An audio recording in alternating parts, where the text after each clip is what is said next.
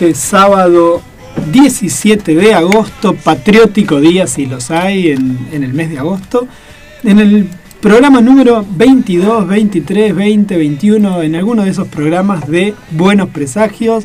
Buenas tardes a mis compañeros, Bárbara, Pablo, ¿cómo les va? Buenas tardes. Acá Buenas tardes. retomando después de bastante tiempo. Ha vuelto después de larga ausencia, igual Ah. que la calandria. Claro, hace Sí. 15 días que no estabas, tenés razón, tenés razón. ¿Qué tal ese viajecito? Ay, las vacaciones son inigualables. Siempre Claro. es necesario tener vacaciones. Tal cual, cataratas Cataratas. del Iguazú. Agua cayendo así a toneles, así. Y la idea de no largarse. No, no, no. eh, hay gente que tiene así como la tendencia, se ve, de ir a, a suicidarse así a lo grande. No. A lo sumo, si uno quiere No empujar a un amigo, ¿viste? Pero. No, no.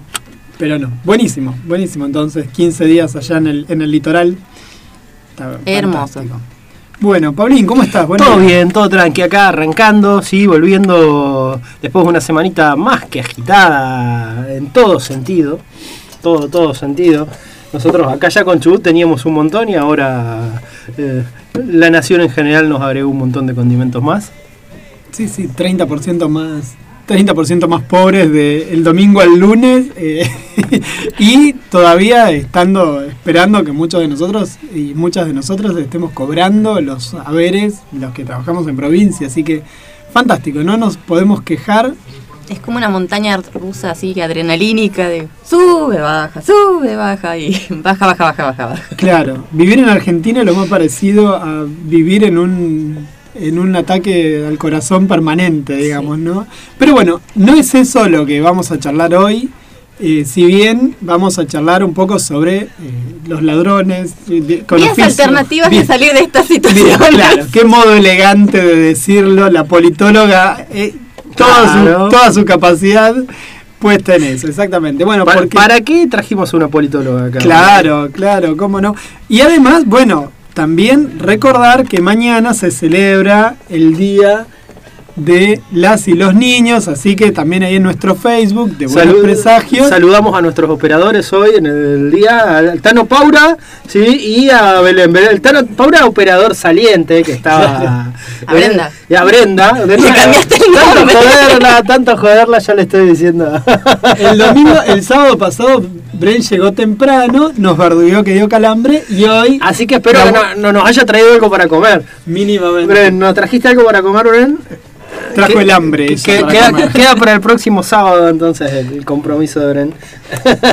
Pero bueno, recién decíamos, en nuestra página de Facebook estamos haciendo, estamos pidiéndole a nuestros radioescuchas que suban fotos de su infancia. De ese modo, saludamos al Tano que se va. eh, de ese modo, también eh, nos damos cuenta que han sido jóvenes en algún otro momento. Hay, muchos de nosotros igual tienen veintipico, treinta, nosotros. yo ya Igual, estoy más o sea, pasadito. el niño interno uno siempre lo lleva, así que todos deberíamos festejar el Día del Niño. Exactamente. Así que bueno, quienes eh, puedan suban fotitos, así nos vamos riendo de ustedes y con ustedes de vuestras infancias terribles. Ya nosotros Sí. tres pusimos fotos. Hoy 17, ¿sabes que me acordaba? Pues justo vi unas imágenes por ahí. Eh, nunca leí la adaptación en cómic que se hizo de San Martín, que está hecha, está escrita por Luciano Saracino Tampoco. hace unos años. Sí, cuando creo que lo sacaron bajo el bajo Telam, me parece que tenía el imprint ese de que sacaba los mismos cómics en que subía cómics a la página. Y me parece que lo habían editado por ahí, pero no, no, no recuerdo ahora. Alguien, alguien nos dirá seguramente. Y ya nos van a comentar, sí. No, yo nunca leí ni. Tampoco los de Piglia. Piglia también tiene toda una colección de historietas de historia argentina que tampoco nunca leí. Creo que venía por ese que- lado, es el de San Martín, venía, venía por ahí.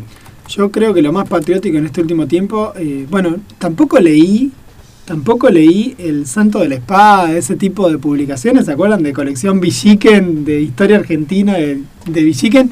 Me- los que están escuchando en este momento tendrían que ver las caras a mis compañeros que están como diciendo de qué carajo está hablando este tipo, qué Estoy colección Villiquen, recordar, ¿Qué colección Villiquen? ¿Quién es el santo de la espada? Bueno, para los que no tengan la menor idea, la colección Villiquen fue una colección muy importante de literatura infantil que nosotros en general, para cuando nosotros éramos chicos, para cuando un servidor era chico, en década del 80, existía casi solamente la colección roja de Villiquen.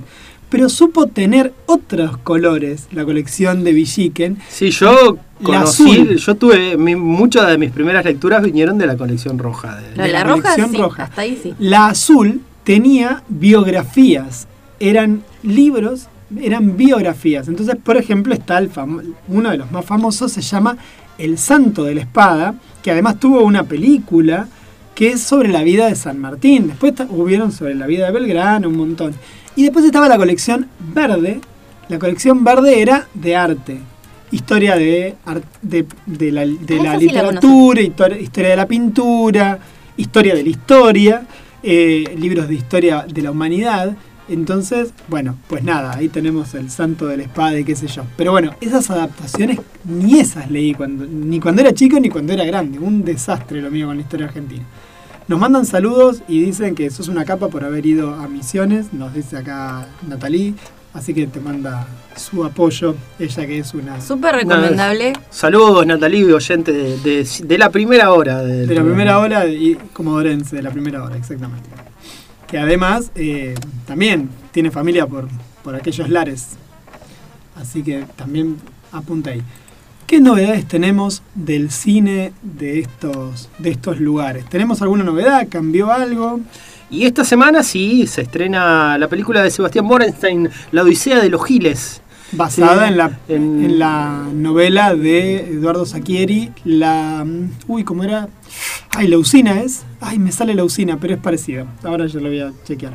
Basado en una novela de Eduardo Sacchieri. Sí, bueno, porque viene por ahí, era una parte del argumento, lo de la usina, ahora no me acuerdo bien. Pero se llama, pero bueno, sí es esa. La, el Borenstein es el Borenstein que escribe en, en Clarín, que sabe hacer las editoriales esas tan horrorosas de Clarín. No, Sebastián es el hijo de Tato. Sebastián Borenstein es el que dirige esa película. Sí, Sebastián Borenstein. Eh, Sebastián Borenstein. mm, Sabe hacer unas notas horrorosas. no, ¿sabes que no? No te perdés de nada. sí. No, no, no, no lo ubico, no, va, igual no soy muy muy fan de, del diario de la Nación, así que no. No, no, Diario Clarín. dije, ah, de no Clarín, La Nación. ah, discúlpame, se me Tampoco. cruzó. Tampoco, pero, pero es Clarín. Bueno, pero. Aunque lo he visto este último tiempo para más o menos ver qué opinaban de la realidad argentina de estos días.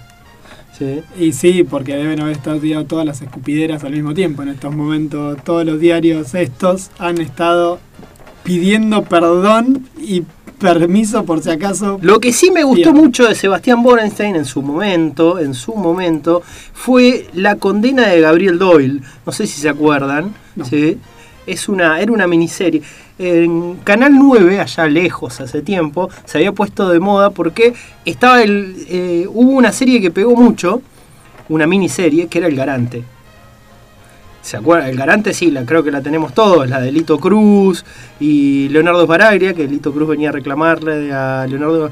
¿No? ¿Viste el Garante Simonetti? No, no, yo soy No, el único- me dicen Lito No. Cruz me están, me mirando, me, me están mirando los dos Como yo con la biblioteca. me están mirando los dos como que no sé, en serio nunca vieron. No. El, el Garante fue, pero un boom en su momento, porque era una serie muy jugada, estaba bueno. Venía Lito Cruz, que era José Sagasti, que en realidad era el diablo que venía a reclamar. Ah, sí, sí, sí, sí, sí. Tenés razón. También era de Sebastián Borenstein, ¿sí? Sí, la única después- persona que se le podía ocurrir poner al, a Lito Cruz como el diablo.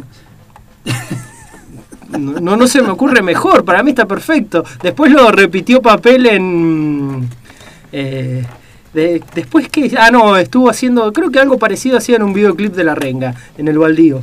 Eh, y después la condena de Gabriel Doyle con, Lu- con Luis Luque de- también, que eran dos muy interesantes miniseries de, de allá lejos, hace unos años en, en la televisión argentina. Y de allá lejos creo que digo 20 años mínimo. 20 años mínimo. Mínimo, mínimo, mínimo. Mientras estirábamos todo esto y íbamos contando esto, ¿tenemos alguna otra película más aparte de la, la esta de los giles que ni, ni me acuerdo porque me Están dando Angry Bird acá en Dos. el cine. La dos. Bird 2, Claro, en el cine de Trelew y únicamente con lo dice de los Giles. Y en el de Madrid, por ejemplo, sigue estando El Rey León, Mascotas 2, la de Rápido y Furioso, la de Hopper Show, Toy Story 4. Y lo que no pareciera que no hay nada nuevo es en el de Rawson, Mm. porque tienen espectáculos. Eh, tratamos Y el tema estamos- Rawson la semana y estamos pasada. con el problema este de Tratamos el tema Rawson. del personal que no está trabajando tiene Claro. encerrado porque tiene el personal en paro como gran parte del aparato Es, muni- es municipal el funcionamiento del cine de Rawson, así que un- durante un tiempo lo estuvieron atendiendo, estuvieron trabajando los jefes, los encargados para poder mantenerlo, porque bueno, el personal común no cobra, no cobra nadie en Rawson, y así que bueno, están de paro y bueno. Nuestra solidaridad con todo el personal del cine de Rawson, así como con todos los empleados municipales de Rawson, así como con todos los empleados provinciales de Chubut, y así podríamos seguir eh, enumerando solidaridad, pero ya nos da como pudor, ya nos da como pudor. Bueno, en el programa de hoy vamos a charlar un poquito sobre los piratas, las y los piratas, porque también hu- hubieron piratas mujeres, así que Sí, serían sí. las y los Hubo piratas. una representación de cupo femenino. Hubo una representación de cupos femeninos, exactamente. Y también los piratas que no son solamente de, de la literatura o del plano de la fantasía, ni del pasado, también los piratas que existen Los hoy piratas en sus, di- actuales. en sus diversas versiones, ¿no? Tanto que aquellos que abordan barcos, pira- eh, barcos, aviones, o los que hackean, que en estos últimos días también fueron noticia en Argentina por una un terrible robo de datos a la Policía Federal y al Ministerio del Interior de la Nación. Así que vamos a charlar de todo esto en Así el como- programa de hoy. hackers, así como Carlín Calvo. Hacker como Carlín Calvo, exactamente. Un tipo que, eh, nada, que la hemiplegia lo hizo mejor hacker que, que maratonista. Entonces, bueno, vamos a poder también charlar de todo esto eh, en el programa de hoy. Pero vamos un poquito con música entonces y va, pasamos al, al próximo al próximo bloque. Eh, sí, sí, sí, vamos con música. Sí, lo que se viene ahora, eh, no sé si lo tienen a mano. Sí, lo tengo. She's a Rainbow de Rolling Stone. She's a Rainbow de Rolling Stone, una fiesta.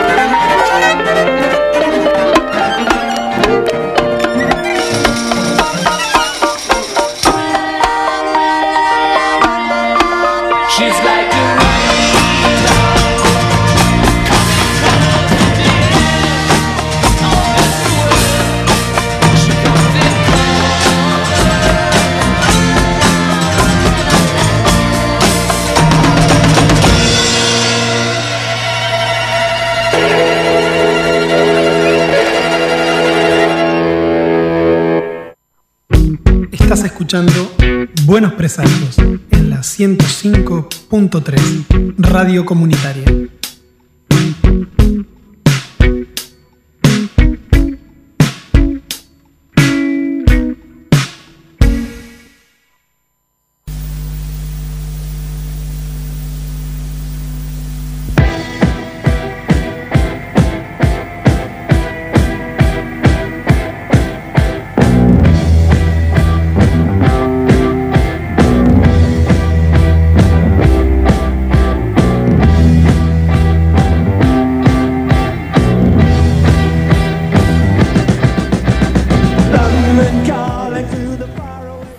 Arrancamos segundo bloque de Buenos Presagios. Después en el tercero capaz que damos las líneas de comunicación, capaz.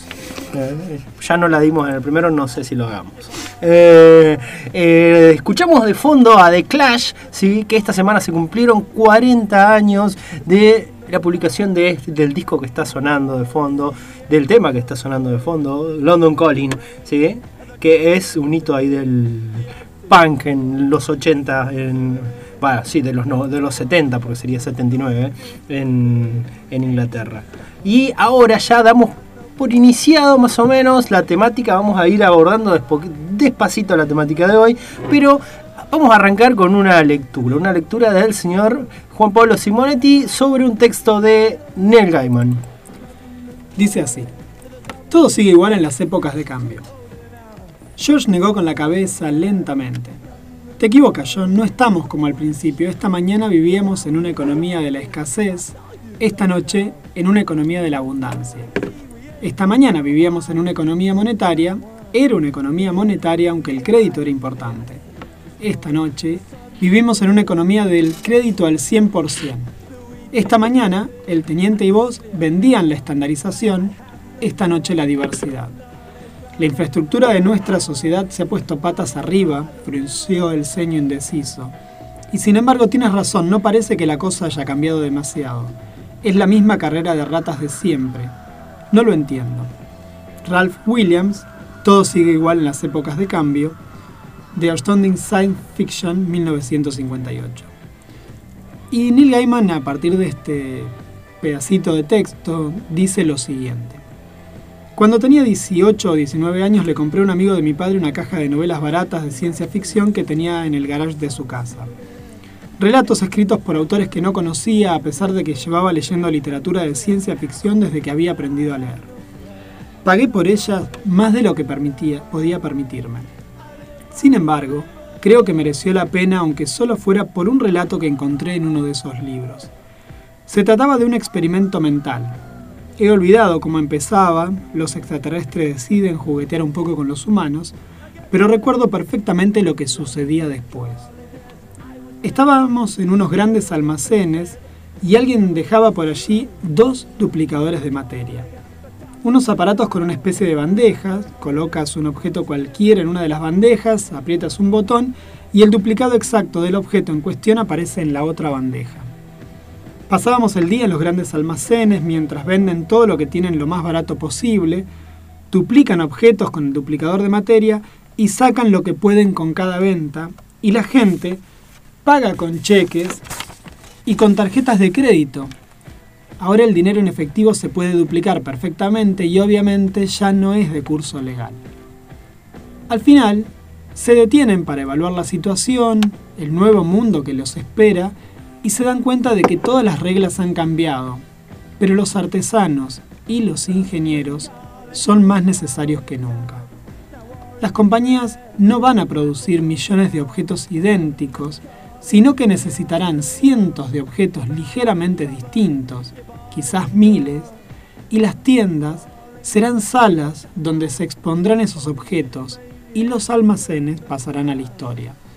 Se producirán cambios fundamentales y aparecerán, entre otras cosas, en el estilo de ventas al por menor de los años 50, modelos de larga estela, una expresión que se acuñaría bastante después de 1958. Al tratarse de un relato de Outstanding Science Fiction, la moraleja era la misma que la del 95% de las historias que se publicaban en ese tipo de recopilaciones. Quizás se podría resumir con la siguiente frase. La gente es inteligente y ya encontraremos una solución. En los años 90, y acá viene la cuestión de lo que nos interesa charlar un poquito más hoy en nuestro programa, cuando mis amigos músicos empezaban a quejarse amargamente de que la gente les robaba la música con Napster, yo les contaba la historia de las máquinas duplicadoras de materia. No podía recordar el nombre del relato ni del autor, y cuando accedí, a escribir esta introducción le pedí a un amigo que me lo buscara, y después de un buen rato rebuscando en Google, pude volver a leerlo por primera vez en décadas. Es decir, había pirateado Neil Gaiman el libro. A mi modo de ver, copiar música no era lo mismo que robarla. Era otra cosa.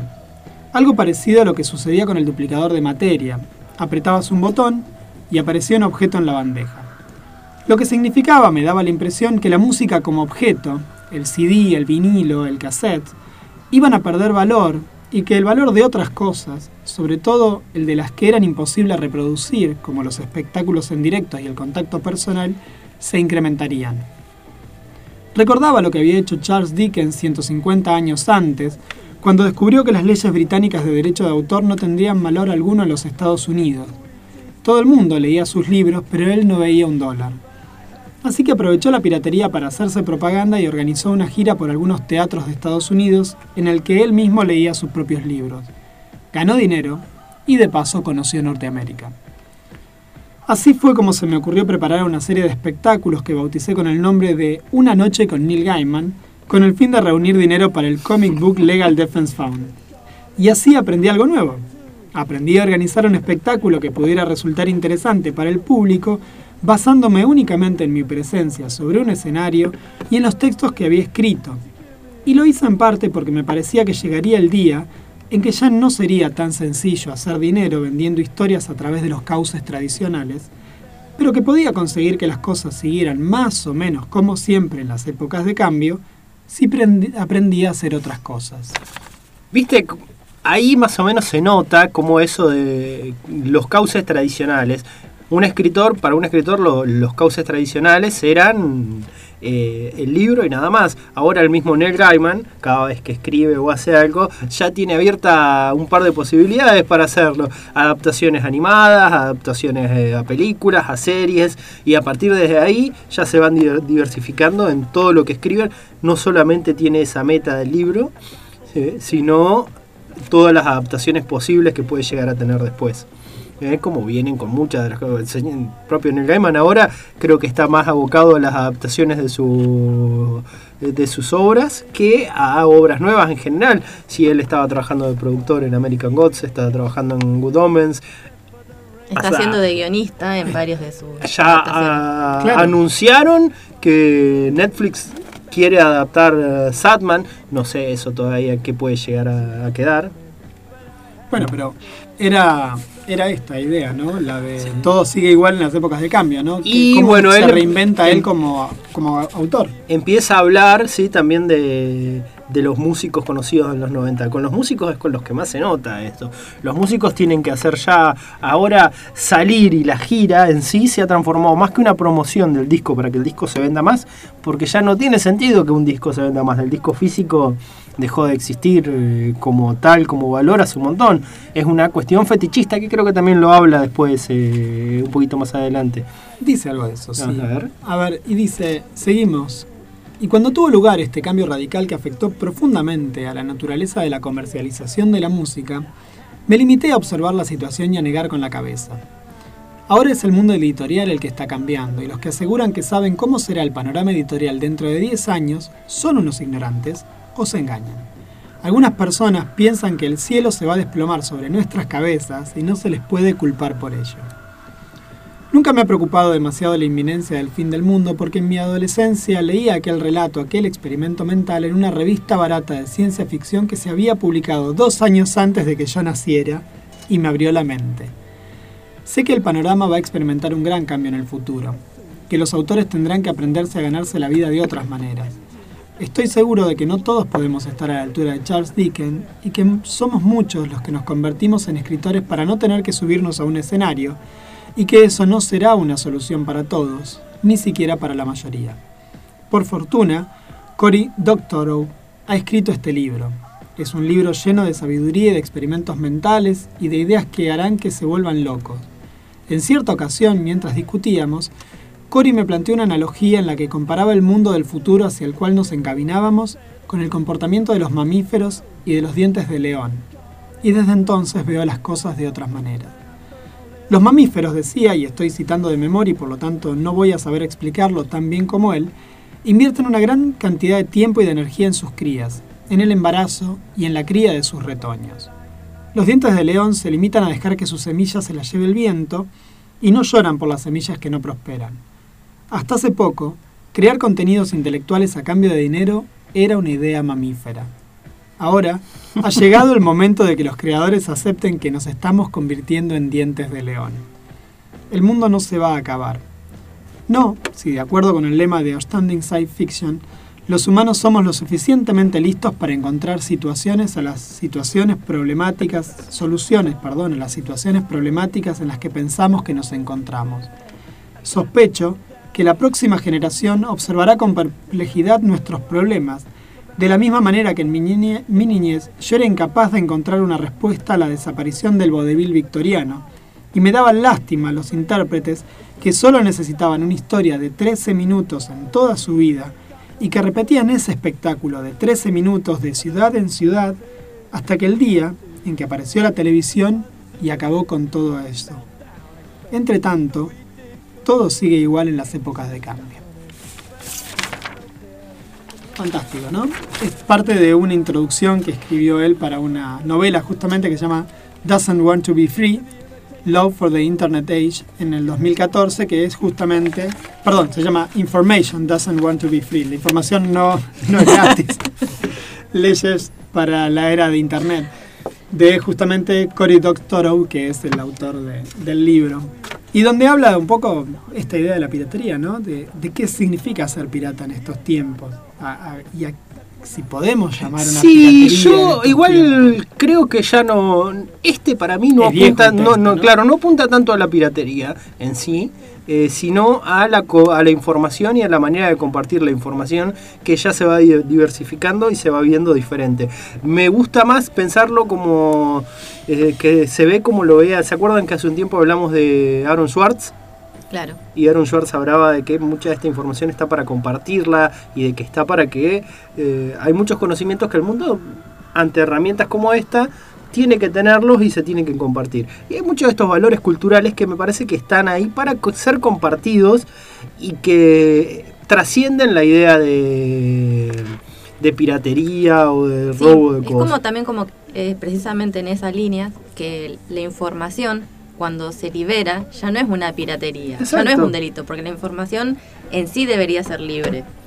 Es casi como un manifiesto en cierta forma.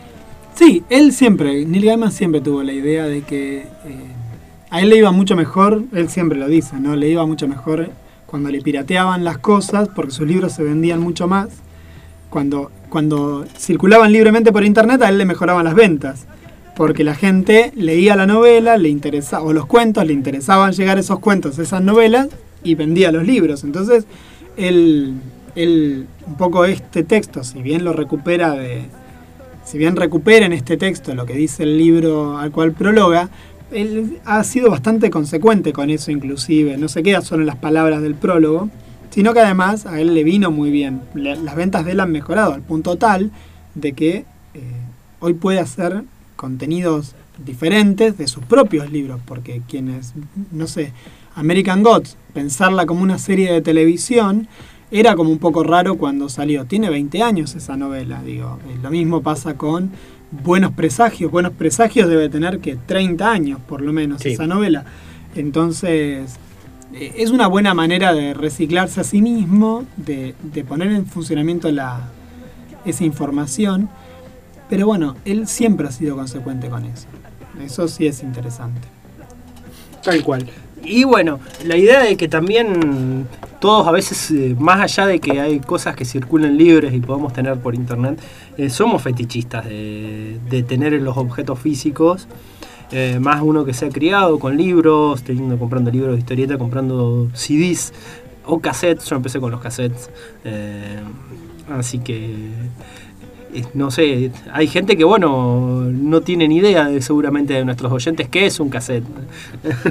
Un vinilo sí, porque se pusieron de moda de vuelta. Y ahora, bueno, justo a eso iba, que lo charlábamos el otro día también. Los vinilos es, eh, es como una nueva oleada dentro de ese fetichismo.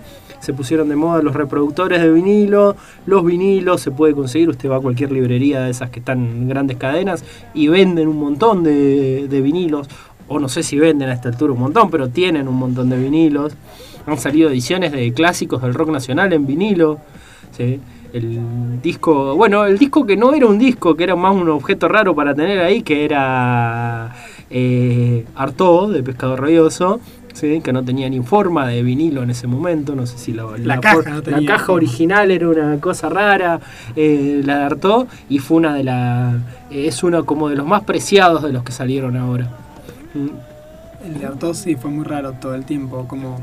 Bueno, nada, el otro día hubo, un artículo ahí sobre. Sobre Artaud porque se cumplieron, ¿qué? 40 años más de la salida de Artaud. Y Artaud es del 72, así que... No, no, por eso, hacía poco salió una nota de eso. Pero bueno, eh, la idea del programa de hoy era charlar sobre la piratería en general y nos pareció que este texto de alguna manera mostraba también la, la idea que tenemos nosotros acerca de lo que era la piratería en estos tiempos modernos, ¿no? Como que en realidad es un derecho acceder a la información y que en realidad todo bien cultural debería poder de alguna manera llegar a toda la gente de todas las maneras posibles. Sobre todo en estas épocas donde acceder a un libro, acceder a un disco, acceder a algunas cosas, se ha puesto como muy cuesta arriba. Un libro hoy no baja de 500, 600 pesos en el mejor de los casos. Entonces, ¿cómo hacer para acceder a, ese material? Lo fotocopias, lo pero la fotocopia también es un acto de piratería en estos términos, entonces también es como medio, medio difícil.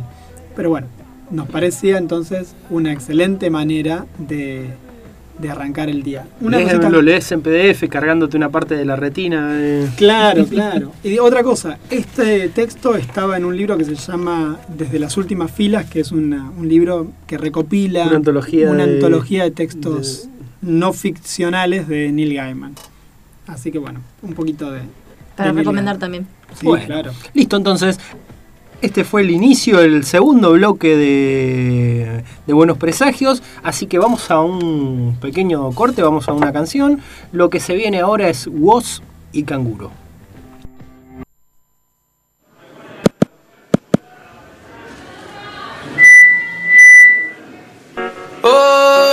A salir, voy a quedarme en la nube donde nadie sube.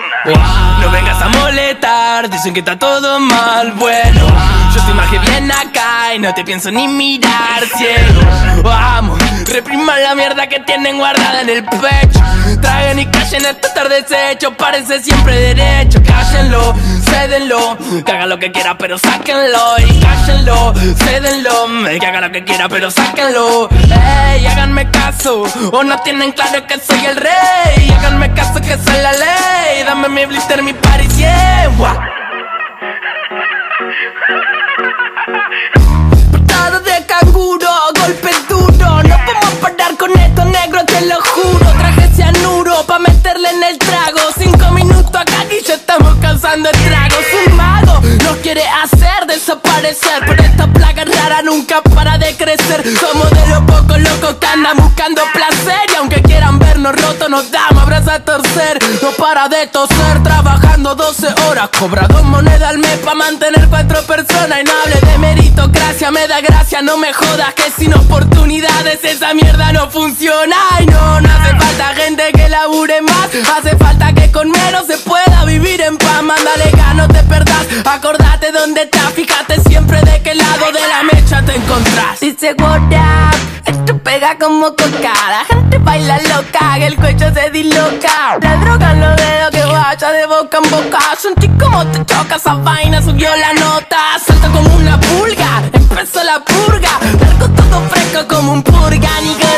Otra vez con sed, entre fiebres y migraña. Vuelvo a soñar con un viejo en el medio. Miró y me dijo de la vida nadie se salva. Y eso de la juventud es solo una actitud del alma que virtud extraña. Ahora me quema las entrañas. Mi mejor conversación la tuve ayer con una araña. No sé qué hora es, ni me interesa. Acá siempre son 4 y 20 y estamos de la cabeza con simpleza. Birra barata y mala en lata, mala planta santa esa. La que calma el cuerpo y te lo desestresa. El judo está de fiesta, el culo se te tensa. Entiendo que te molesta, la empatía te cuesta.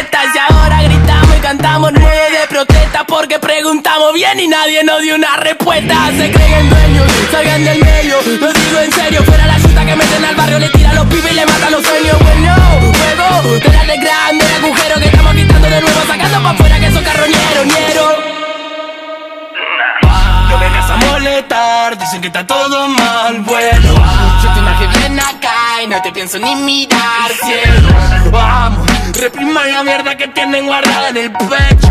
Traen y callen hasta tarde desecho, parece siempre derecho. Cállenlo, cédenlo, que haga lo que quiera pero sáquenlo. Y cállenlo, cédenlo, que haga lo que quiera pero sáquenlo. Ey, háganme caso, o no tienen claro que soy el rey. Háganme caso que soy la ley, dame mi blister, mi party, yeah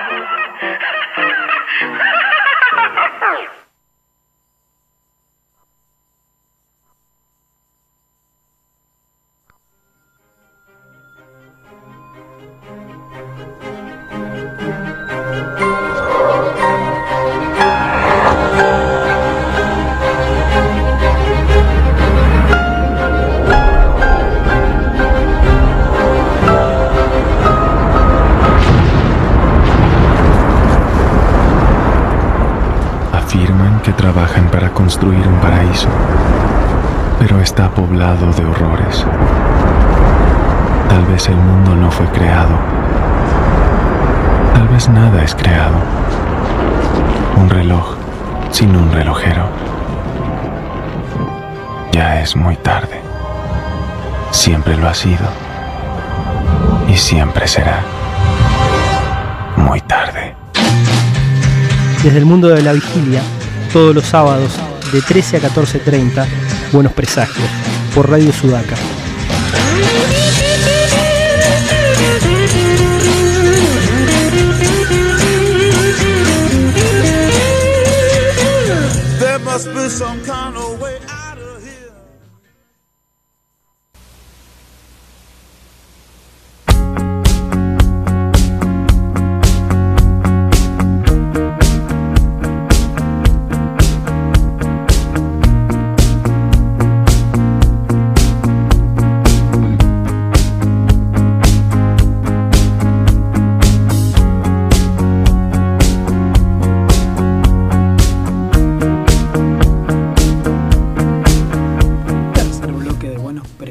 Y ahora vamos a arrancar con historias de piratas. Vamos a arrancar un poco. ¿Y a quién nos va a deleitar la barba? que es la que Acá más con sabe. mi pasión con los piratas. En realidad, si uno lo piensa también, héroes de la infancia, los piratas, y uno nunca pensó o salió de la imagen así romántica de por ahí, o Sandokan, o El estos, corsario el negro. corsario negro. O, eh, por ejemplo, en mi caso, el primer pirata fue el Capitán Blood. Podríamos, ah, podríamos ¿Cuál es el arrancar haciendo ya una aclaración.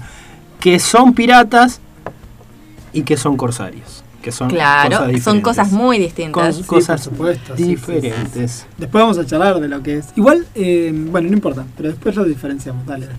Pero, sigamos. En mi pasión hace unos cuantos años eh, había salido, me acuerdo, en una revista un- una publicidad de una publicación de un libro sobre historia de los piratas que se llamaba La República de los Piratas. Y yo dije, copado, historia de los piratas, vamos a desasnarnos un poco. Lo busqué, lo busqué, lo busqué por muchos lugares. Esas ediciones que uno no encuentra, te aparecen publicadas en una revista y decís, lo voy a comprar y no aparece. Y recién el año pasado pude apropiarme de esta joya que lamentablemente no le dediqué el tiempo suficiente, entonces esta semana, como habíamos decidido hablar de piratas, agarré y lo empecé a ojear. Está hecho por un periodista de una forma bastante amena, que se llama Colin Goodgard, Goodard, algo así. Vamos a creer que es Goodard, ¿no? Goodard. Colin, Colin, o Colin. Colin, pero yo no sé si será un inglés o si será de otro origen, así que Lo que sí tenemos seguro. No me da es- la explicación de dónde es originario este periodista. Yo lo conseguí, lo descargué. Lo descargaste, lo conseguí, pirateaste. Lo pirateé y lo conseguí a la República de los Piratas de Colin Woodard. Lo que tiene genial este autor es que hace una historia de cómo surgen y cómo es también le- eh, la vida cuando, en- durante de la población, sobre todo europea, durante el periodo de auge de los piratas y cómo van surgiendo aquellos que se van a convertir en los futuros grandes piratas de la historia, que en su mayoría vienen de eh, Inglaterra o Francia o España, teniendo en cuenta todo este comercio internacional que había entre las Américas, África, Asia, Estamos hablando de qué época? y estamos hablando del siglo XVII. 1600 y Sí. moneda. Claro, en pleno apogeo. En pleno En apogeo, pleno apogeo, porque todo lo- el lo- comercio de las Indias. los primeros datos de piratas son del siglo V antes de Cristo. Claro. Sí, cuando se ponen en mar en pleno Mediterráneo, empiezan los primeros actos de, De piratería entre distintos pueblos ahí, principalmente contra los egeos, por lo que leí, que eran los que más sufrían la, la piratería. La piratería siempre existió, también estaban los piratas en Asia del Este. Sí, Lo que este autor va a hablar es sobre la piratería eh, occidental y, principalmente la que después termina afectando el Caribe, que es como el icono que uno ve en las películas, los libros y que durante todo finales del siglo XIX y principio del XX tuvo tanta publicidad y se fue tan romantizado. Hasta llegar hoy a Piratas del Caribe, que nos queda con esa imagen de la persona con eh, el pelo largo, la pata de palo, el loro en el hombro y la, la bandera, ¿no es cierto?, con las dos calaveras y la tibia, que es así como decir, uno la ve y sal- pasó de ser, como dice Dolina, de pirata a veneno. Claro, exactamente. Exactamente. Pero bueno.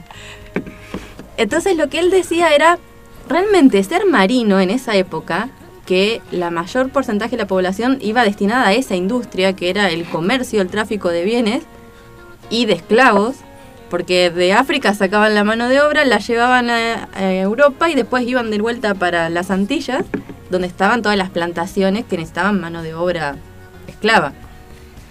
Y después volvían con toda la producción a Europa y hacían todo un recorrido. Había un tráfico impresionante con las condiciones de navegación que podían tener esos barquitos de madera, imagínense. Y eh, los sistemas de conseguir esa mano de obra eran sumamente cuestionables, porque los marinas mercantes, que son, ¿no es cierto?, los que comerciaban, sí, el día de hoy se cuestiona todavía la esclavitud, es verdad. Pero no solamente, los sistemas de contratación de los marinos era ir pasando y ir llevándose a la gente, le pegaban a gente que estaba por ahí en un bar, le pegaban un garrotazo y se despertaba en un barco mercante. Porque te veían que estabas relativamente sano, potencial buen trabajador, vos estabas lo más pancho tomándote una cerveza en un bar y te despertabas en un barco en el medio del mar. Así que eso, ahí se quejan del trabajo Desde- precarizado eso sería el sueño de Marquitos Peña. Desde Eh, los barcos mercantes que lo hacían así de forma tan subrepticia y que encima contrataban a gente para que hiciera eso, o gente que le decían, bueno, vos tenés deudas o tenés que pagar determinada, no sé, querés comprarte una casa, venite acá a trabajar conmigo durante 10 años y yo te aseguro que después voy a ir pagándote en cuotas y no les pagaban nunca. O sea que además era, era terriblemente Una vez que estabas dentro del barco, en serio, tal el- la autoridad máxima es el capitán y no podías decir ni mu, te podían matar sin ningún tipo de consecuencia porque los castigos eran tan duros, desde latigazos, eh, dejarte sin comer. Y después la otra cosa es el vivir dentro de un barco porque la comida no se mantenía muy bien que digamos, el agua a las pocas semanas de que vos partías ya estaba verde y media podrida, entonces la gente tomaba cerveza y licor. Entonces vivían borrachos los marinos y los hacían subir y bajar por los mástiles y se terminaban matando muy seguido precisamente porque entre el mareo, la ebriedad, el cansancio, porque no los dejaban dormir lo suficiente, los accidentes eran sumamente comunes. Y si encima tenías la desgracia de que te, no sé, te un barril rodando te aplastaba una mano, te quedabas sin mano, ya no servís como marino, te echaban, no te pagaban nada y quedabas como un futuro mendigo. O sea que la, en ese momento lo que sería ser un marino mercante o un marino militar era de lo peorcito que te podía pasar un dentro. mercante, un militar era mucho peor. Ah, Porque encima te pagaban menos Qué bueno, qué bueno. y ni siquiera podías decir que no, porque pasaba la leva por todos los pueblos y reclutaba a toda persona que estaba en edad de merecer ser marino, salvo que tuvieras una propiedad privada, que ahí sí estabas exento de la leva, y te llevaban. Y ni siquiera tenían un tiempo determinado, te llevaban para la marina. Y si vos te escapabas, era traición a la patria. Eras sea- un proscripto. Entonces... Y entonces, y, y ¿cómo vienen entonces a jugar los piratas en esto? Porque Hay un... claramente marinos eran, así que ¿cómo venía la mano con eso? Hay un caso que daban como ejemplo que estaba genial en este, en este libro que les estaba comentando, de un, un arquetipo, pero es un caso real. Es un flaco que se llamaba Avery, Henry Avery, y era buen marino, había trabajado, ¿no es cierto?, en la Royal Navy, que sería la parte militar de la marina. Ya había cumplido su periodo, ¿no es cierto?, obligatorio, y le ofrecen un gran contrato en el que estaría en un barco mercante que va una caravana de tres buques y que iría comerciando con las Américas. Y de vuelta le iban a pagar dos meses adelantado y tenían que ir hasta España, donde les iban a dar una patente de corso para en el camino también poder eh, atacar a todas aquellas embarcaciones que fueran enemigas, en este caso eran los franceses en ese momento. Llegan a España, pasa una semana, pasan dos semanas, pasan tres semanas, están ahí en el puerto, no pasa nada. Dicen, bueno, ¿cuándo salimos o cuándo nos pagan? Porque nos dijeron que nos iban a pagar dos meses adelantados y le dicen, no muchachos, ¿los vendieron a la corona española? ¿Ustedes ahora son propiedad de la corona española? Acá se quedan hasta que la corona española decida qué va a hacer con ustedes. Imagínense, en cuatro buques, con toda la tripulación completa, y están ahí Vendidos. vendidos. O sea, ya es peor incluso que la situación que tenían como prospecto de estar en, en la marina mercante o en, o en la marina militar. Entonces se empiezan a organizar. Avery lo que hace es organiza un motín, Claro. toman uno de los barcos y se liberan. Y dicen, bueno, peor que la esclavitud es esto, así que nos vamos. Le cambian el nombre al barco, se van, dicen, acá este barco teóricamente se iba a las Antillas. No, no vamos a las Antillas, vayámonos a África, se van a Madagascar, hacen una base ahí y empiezan a atacar todos los buques que comercian con la India y que llevan a toda la gente que peregrinaba a la Meca, que estaba en Pakistán y una parte de India que son musulmanes. Hacen un gran botín en una sola excursión que dura dos años Aparte eran cuatro barcos, eran una banda de personas. terminan quedándose con un solo barco entre idas y venidas, pero se asocian con otros piratas que hay en el medio y hacen una gran armada, toman un convoy de la India, se llenan, se hacen para todo el viaje, se reparten equitativamente, que a diferencia de lo que era en, en otros piratas, en otros, digamos, convenios piratas de cómo se repartía el botín, el capitán recibía lo mismo que el resto ahí. Era muy democrático y todas las decisiones, salvo cuando estaban en batalla, eran Asamblea. asamblearias. Cuando terminan, reparten todo, se dividen, se dispersan en cuatro grupos y se van escapando por el resto del mundo. Algunos vuelven a Inglaterra, otros se van al Caribe, otros se quedan en Asia. Y es como la historia de los piratas que mejor le hicieron porque solamente ahorcaron a cuatro. Solamente agarraron a cuatro que los encontraron, que vieron que era gente que tenía mucha plata y tenían cosas medias orientales y que justo estaban, se volvieron a Inglaterra. El resto se salvó para todo el viaje y le hicieron bien porque terminaron como los héroes de que se liberaron de las cadenas de este yugo marítimo, fueron en un acto así medio libertario y anarquista a piratear a una potencia extranjera que para esa época los indios no eran considerados iguales Claro. y vuelven y se la llevan para todo el viaje. Y desaparecen, no se sabe más de estas personas. Ahí eh, vos decías recién que ellos habían ido a buscar una patente de corso y recordemos un poquito qué era una patente de corso y por qué la diferencia entre un corsario y un pirata. Los corsarios eran los piratas legales o aquellos Claro. que oficiaban de piratas para una corona determinada. De un modo muy elemental lo que estoy diciendo. Pero Claro, básicamente sí, era un permiso para saquear cualquier nave de otro país pero no de quien te daba la patente. Era De- como los de. la Eran mercenarios, de estaban, eh, de- estaban contratados especialmente por la corona para atacar a puertos, para atacar a, a barcos de tales nacionalidades, pero lo hacían bajo el amparo de la corona inglesa o de la corona española. Sí. No lo hacían por su cuenta. Los piratas en sí no tenían nacionalidad, no tenían bandera y respondían a ellos mismos. Claro, exactamente. Piensen incluso que Argentina tuvo corsarios Sí, durante claro, el periodo de guerras de independencia. Exactamente. Que ahora se me fue quién era. Eh. Bullard. Sí, sí, sí. Se me, había, ido- se me había hecho un lapsus con eso.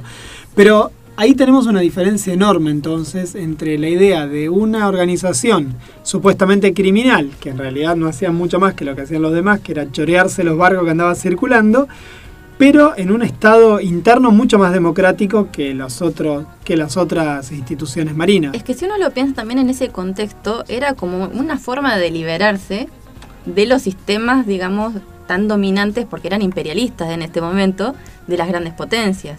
La Constitución Nacional Argentina, mira, no lo tenía este dato, mantuvo hasta el 94 una cláusula que le atribuía al Congreso Nacional conceder patentes de corso y de represalias y establecer reglamentos para las presas. Así que hasta el 94 podíamos haber contratado eh, Un corsario. un corsario, que no sé, no sé cómo se vería, pero digo, un hacker podría haber entrado en una cosa así. Digo, contratas a un hacker Una patente de corso para un ¿Da- hacker. ¿Da patente de corso un hacker? Digo, habría que repensarlo, ¿no?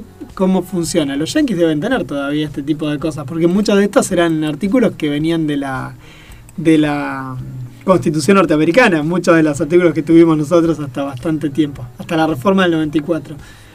Pero Bueno, ellos tuvieron un corsario muy famoso que los ayudó en la guerra de independencia también, que fue Jean Lafitte. ah, mira vos, no lo tenía. Fue un pirata francés que el est- Estados Unidos durante la guerra de secesión le da la patente de corso y pelea por ellos.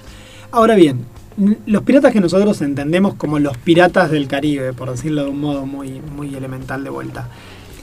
¿Qué constitución tenían? ¿Cómo se formaban? ¿Qué era lo del Caribe? Porque terminaban recalando en Antillas, en, en América Central, digamos, en alguna parte de América Central. ¿Eso es?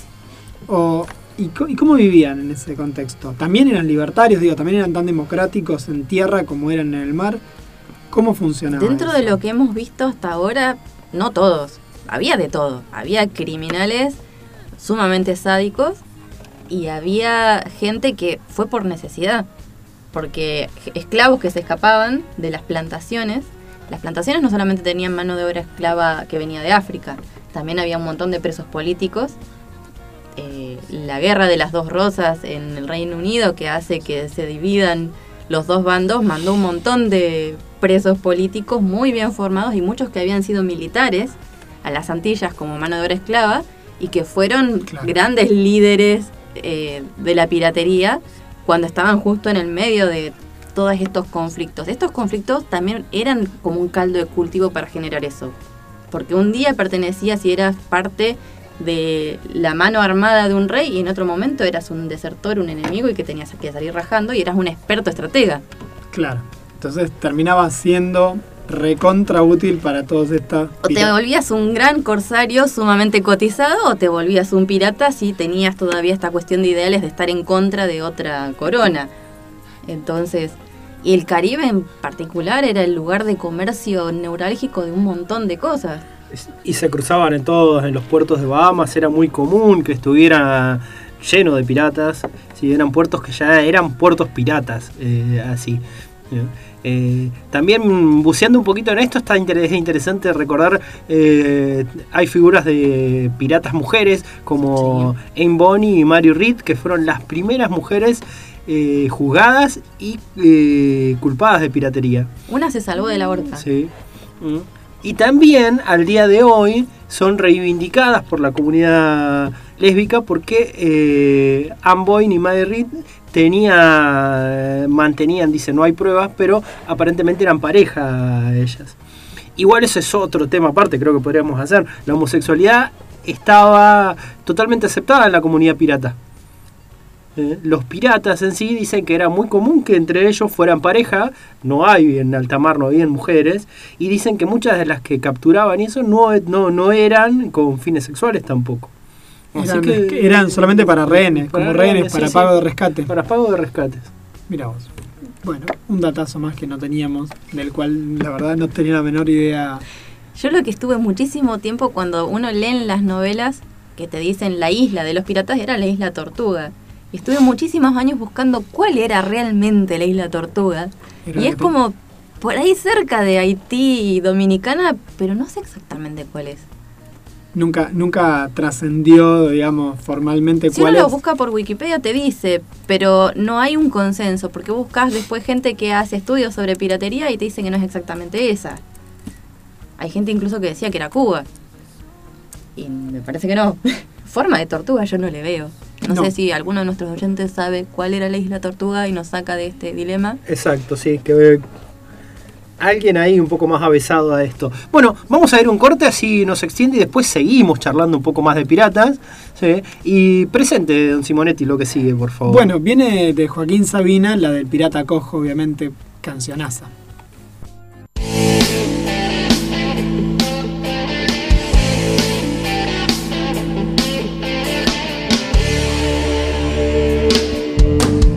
No soy un la lágrima fácil, de esos que se quejan solo por vicio.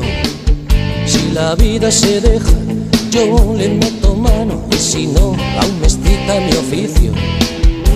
Y como además sale gratis soñar y no creo en la reencarnación, con un poco de imaginación partiré de viaje enseguida a vivir otras vidas, a probarme otros nombres, a colarme en el traje y la piel de todos los hombres que nunca seré.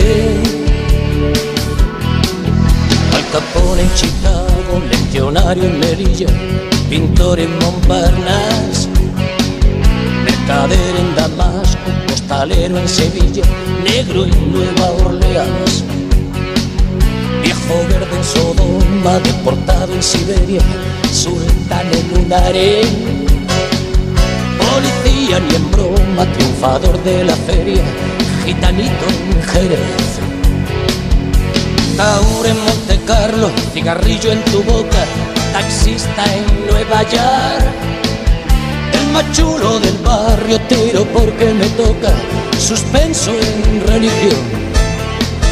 Confesor de la reina, banderillero en Cádiz, tabernero en Dublín. Comunista en Las Vegas, ahogado en el Titanic, flautista en Hamelin.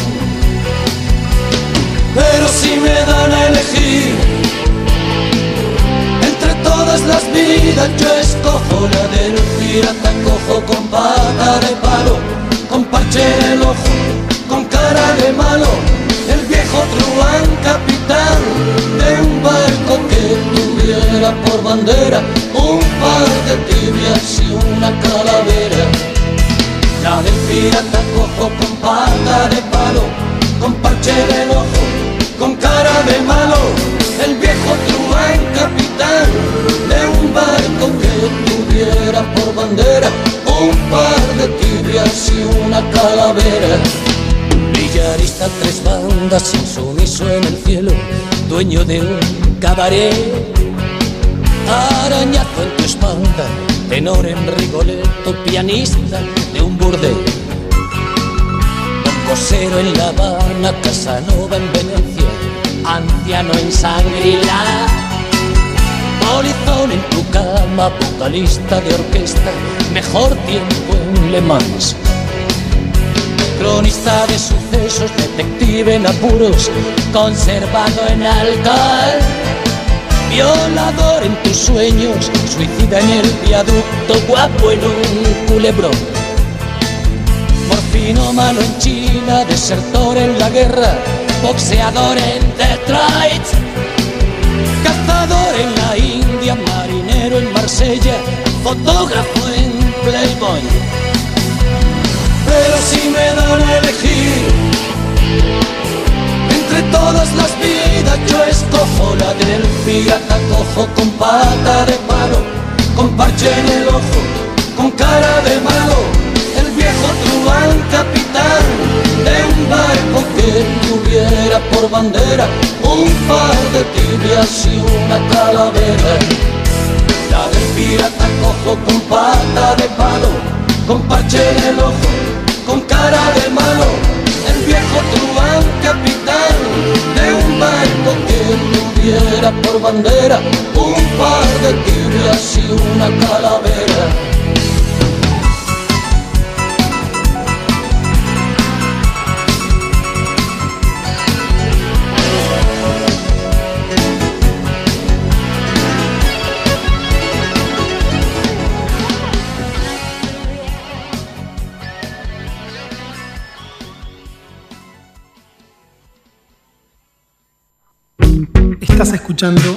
Buenos Presagios en la 105.3 Radio Comunitaria.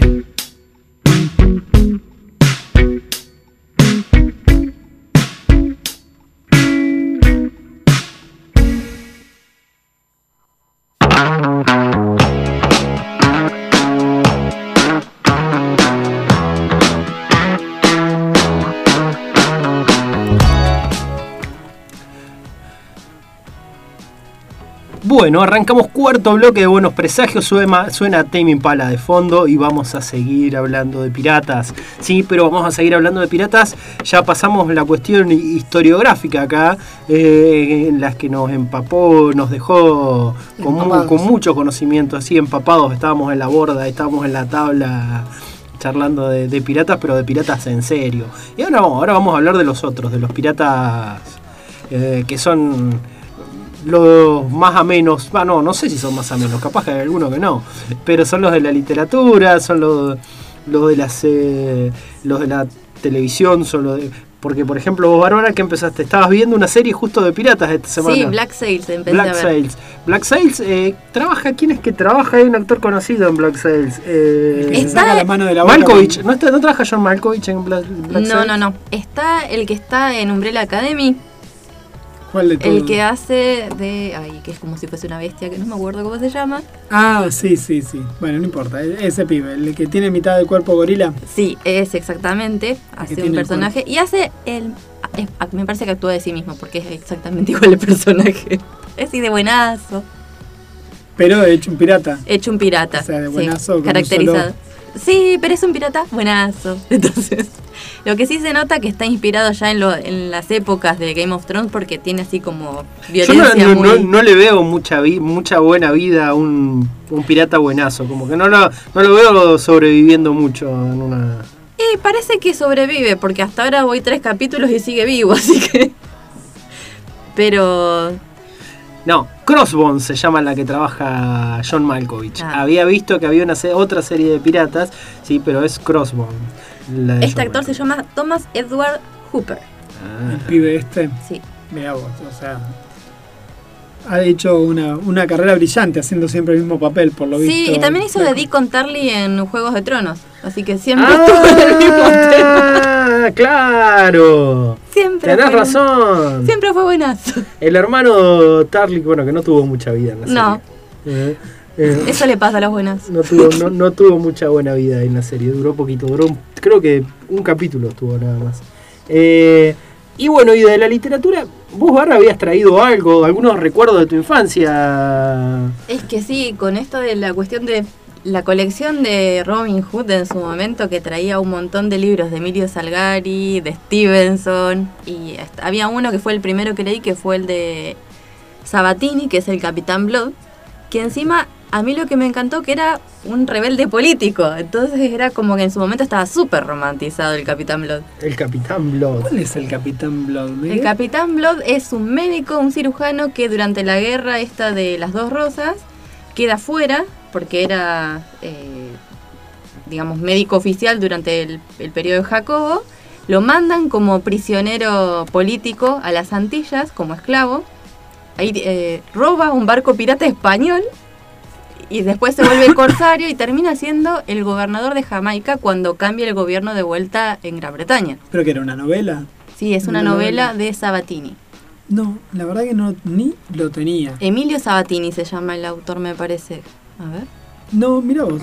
Yo lo que tengo acá para, para recordar también de la colección, en realidad, que era de la colección Robin Hood, ya no la Villiquen, son las, toda la saga de piratas que inicia eh, Salgari, Emilio Claro. Salgari. En particular, el personaje que a nosotros nos que es un pirata hecho y derecho, es Sandokan, el tigre de la Malasia, que eh, los lectores de la humor se deben haber acordado que en algún momento existió una versión de eso que se llamaba el tigre de la malaria, que era un chiste que le hacían a Carlos Saúl en la década del menemismo, donde, eh, bueno, lo, gastaban y decían que era el tigre de la malaria, porque nos había fundido absolutamente a todos. Pero bueno, Sandokan es una colección de libros de Emilio Salgari, donde un pirata eh, asiático, bueno, tiene distintas aventuras. Fue una saga larguísima, tuvimos, qué sé yo, el, los tigres, el tigre de la Malasia de Sandokan, los tigres de Montprasem, que terminó siendo el, el nombre con el cual se conoció el primer libro de Sandokan, uno medio que tiene la referencia de- del tigre de la Malasia, cuando en realidad lo llamaron los tigres de Montprasem, los dos tigres, segunda parte, los tigres de Montprasem, que el otro día discutíamos con Bárbara cuál era el tercero de los libros, nosotros lo conocimos de ese modo acá en, en Argentina por Robin Hood, por la colección Robin Hood, casi digo Robin Hood, acostumbrado a, a hablar del escritor. Y, y en estas sagas de piratas, eh, Sandokan es un tipo que viene siendo un heredero, le chorean la corona básicamente, ya ni me acordaba de esas cosas, repasando para el programa de hoy, termina eh, convertido en un pirata. Y ahí, bueno, como en todas las novelas de, de Salgari, tienen un, secunda- un segundo al mando que es súper leal, en este caso Yáñez, súper leal, portugués el tipo, que eh, lo acompaña en todas las tropelías. Después, Yáñez tiene toda una saga de libros también, porque Salgari escribió toda una colección de libros con Yáñez a la cabeza. No fue la única cosa que hizo Salgari, también escribió la saga del Corsario Negro, por eso hoy lo mencionábamos como otra como otro personaje de la literatura que, que nos pegó fuerte cuando éramos chicos, la historia de tres hermanos que sufren una traición y se convierten en corsario, el negro, el rojo y el verde, del cual, bueno, después también sabemos la historia de la hija del corsario negro.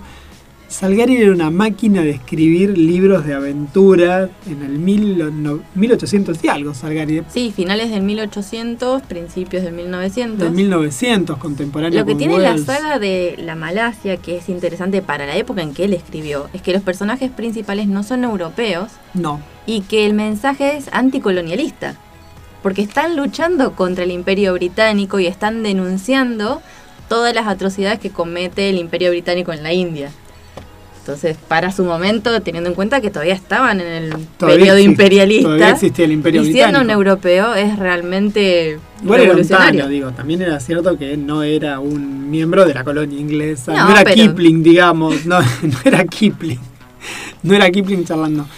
Más moderno, mucho más moderno, eh, tenemos una hermosa, hermosa historieta de Batman, basada en una idea de Kika Alcatena y escrita por Chuck Dixon, una historia, un Ellsworth de Batman, del Batman pirata. Un Batman pirata que acá en Argentina la conocimos porque la sacó Editorial Perfil allá por el noventa y pico, de la mano de una saga que llamaba Grandes Historias. Ya una colección que habían Una- hecho aparte, sí. Exactamente, ahí tenemos un Batman pirata que es una genialidad. Que bueno, Quique Alcatena tenía ganas de dibujar piratas por lo visto y le pidió a, a Dixon que le terminara de armar un poco el, el plot y armaron esta historieta que está buenísima, que se consigue, que yo calculo que si le ponen un poco de onda la consiguen, la pueden leer por scan o la pueden comprar porque debe valer dos mangos. La deben vender por dos mangos en Mercado Libre esa historieta. No sé si se consiguen tanto, tanto ya las ediciones de perfil Bueno, así. eh. Yo, mira vos, pensé que sí. También dentro de la literatura, otra cosa que conocíamos y que recién lo recordaba Pablo, era en la Historia Universal de la Infamia de Borges. Borges toma a la viuda Ching A la viuda Chin. pirata y habla y noveliza y ficcionaliza la eh, vida de Ching Shin, que terminó siendo la, una mujer, una mujer china, que terminó siendo una pirata muy importante eh, en, el año mil, en el año 1800, más o menos, en el mediados de 1800. Nada, una cosa impresionante, la mujer esta terminó siendo capitana de una flota pirata gigante y bueno, Borges toma esa idea para contar en Historia Universal de la Infamia un poquito sobre la vida de ella. No sé qué más tenemos para contar. La isla del tesoro. De Steven, Stevenson La isla del también. tesoro de. Stevenson, por favor. ese- Bueno, precisamente Black Sail se, se apoya en uno de los personajes de Stevenson, de la Sí. Isla del Tesoro. No, no, Me había olvidado. de La, la isla del tesoro no la leí, por eso me la olvido, porque de Stevenson he leído nada casi. He leído Es muy el poco. estereotipo clásico del pirata que con Sí. la pata de palo, el loro y que no es así tan romántico como los de Salgari. No, día tendríamos que agarrar y bueno, leemos. Son re fáciles de leer. la- las obras de Stevenson son muy Sí. lindas. Leer y hablar, pero principalmente hablar de la vida de Stevenson. La vida de Stevenson es impresionante para hablar. Vos sabés que conozco, he leído muy poco de Stevenson y tuvo varios libros de, de piratas, por decirlo así, porque Sí. la, flecha la Flecha Negra era otra de las novelas también, tiene un poco pasado en esa, en esa idea. Sí, pero eso es una onda más Robin Hood. Sí, pero bueno, pero a lo que voy, tenía como varias de ese tenor. Pero a mí no, la verdad que siempre, siempre me pasó medio por el costado. Eh, pero bueno, sí, es el arquetipo de lo que es una novela de piratas, la, la isla del tesoro, que también tuvo una no, película... no, John Silver es pero eh, un personaje que ya quedó, bueno, ahora ha quedado un poquito más atrás, pero eh, era el prototipo del pirata antes de eh, antes de tenerlo a como es Sí, a Jack Jack Sparrow. Eh, también hubo una versión en dibujos animados de la isla del tesoro hace un par de años, ¿se acuerdan? Que pasaba en el espacio exterior. El planeta del tesoro, planeta del tesoro. sí, que es una versión de Disney que estaba bastante linda. Mientras charlamos, Brena Guerra nos mandó una fotito suya de la infancia y dice que esta vez nos hace el aguante porque por lo visto se, se- se resiste la gente a mandarnos su fotito de, de niño para y de niña para este para este futuro día del niño. Claro, nadie tiene fotos subidas de su infancia a la computadora para mandarnos, eso es lo que pasa. El tema es que también hay que desenmascarar que la foto de la infancia uno a veces sale con una cara de tránfuga que Que te vende, Sí. que te vende, claro, exactamente. Sí, sí. Para los Esta, esta de Bren es justamente una con una cara de tránfuga. calambre. Mm. Hay otro personaje que también quienes hemos sido pequeños en la década de los 80, 90, conocimos a través de una historieta muy rara llamada El viejo Nick en una colección, en una revista escolar muy parecida a la Villiquen y muy parecida a la Anteojito, que se llamó Cosmic, algo que salió de editorial Clasá. El viejo Nick, el otro día buscando, charlaba yo con, con los chicos aquí del programa en casa eh, mientras armábamos esto, la idea era ver qué onda, quién era este personaje. Bueno, el viejo Nick fue una historieta que nosotros conocimos acá en, en Argentina en esa época, que es de 1957, 58 la historieta esta, recontra vieja. Casi que no habían referencias. Nosotros la leímos secuenciada, cortada en cachitos, al mejor estilo Asterix cuando salía por la Villiquen o por el Anteojito, y después Editorial Clasala terminó sacando completa en un librito que yo la conseguí de casualidad porque en realidad el que la compró fue un amigo, Leonardo Marcet, y yo se la terminé robando a Leonardo como corresponde cuando me pasó muchas de sus historietas y nunca devolveré. Así que terminé teniendo esa colección, pero fue también una historia de piratas clásicos, un viejo marino que un día cae en unos piratas, tienen que defender al pueblo del ataque de los piratas, logran hacerlos buenos a los piratas que vienen y salen a la aventura al mar a ser eh, pira- no piratas sino marinos, mercantes, a vivir aventuras eh, por los siete mares. También una historia clásica. Eh, otro que también de la literatura es Simbad el Marino, que hablamos poco de él También. en general, pero también un tipo que pasó por todos los oficios marinos, porque fue un poco pirata, fue un poco corsario, fue un poco marino mercante. Y, y hace rato que no aparece ninguna versión copada de Sinbad dando vuelta. Salió una versión animada hace creo que por lo menos 10 años, 15 debe ser esa de Sinbad. Eh, sí, igual convengamos que eh, nadie de ningún estudio de Hollywood va a adaptar cosas de Medio Oriente y las va a hacer parecer buenas ahora porque... eh, Bueno, qué sé pero tampoco Ghibli ha tomado esas ideas. Digo, no, sí. ningún, ning- no ha sido en general algo muy, muy vendible, pero es un personajazo. Sinbad es un personaje que a mí en particular me parece genial. Yo tengo una edición ahí en casa recopada de los viajes de Sinbad, así que cada tanto me pego una viaba con eso como para disfrutarlo, porque es muy raro. en el cine tenemos clásicos como las películas de Rolf Flynn de hace Sí. muchísimos, muchísimos La de años. Black Swan, El Cisne Negro del 42, era así como la película de batalla naval.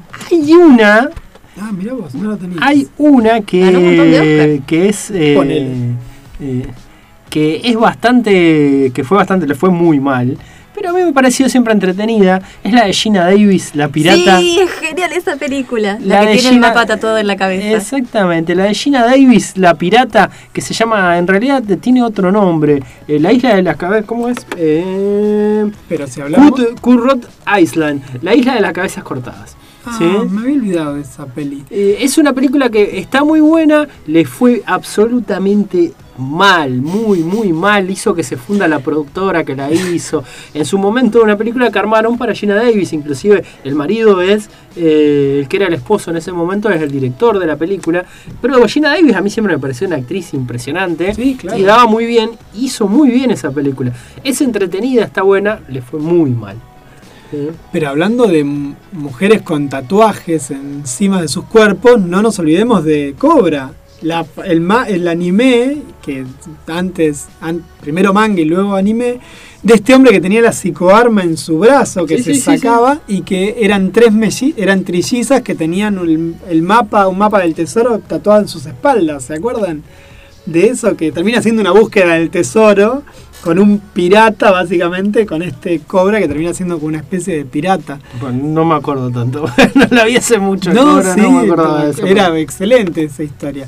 Eh, pero bueno, tenemos infinidad de, eh, de apariciones en la literatura, en el cine, dentro de lo que es cine, la animación, la televisión, de lo que es la piratería. Hook.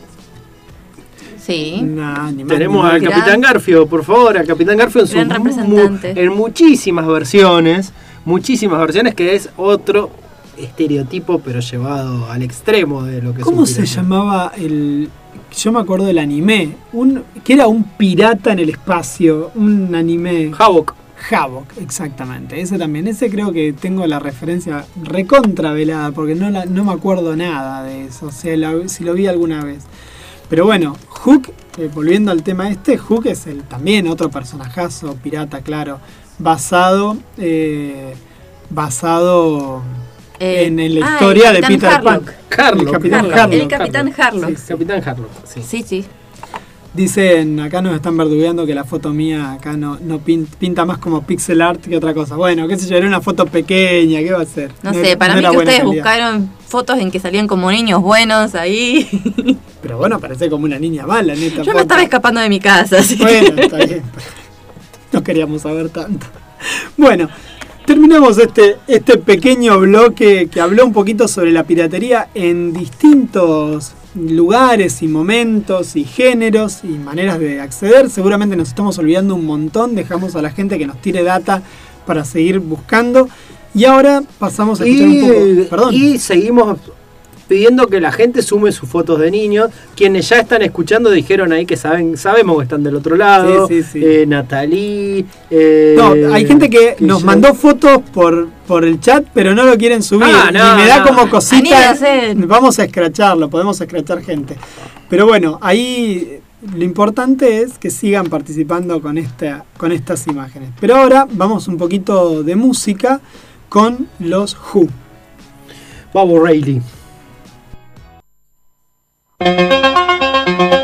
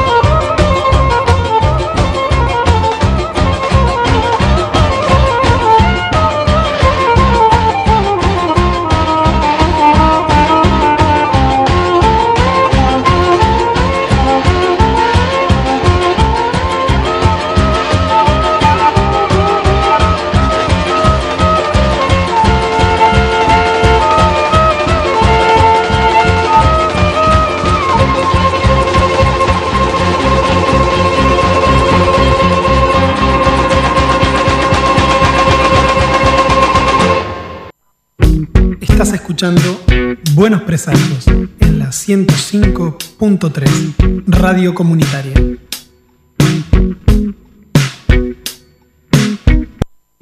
Estás escuchando Buenos Presagios en la 105.3 Radio Comunitaria.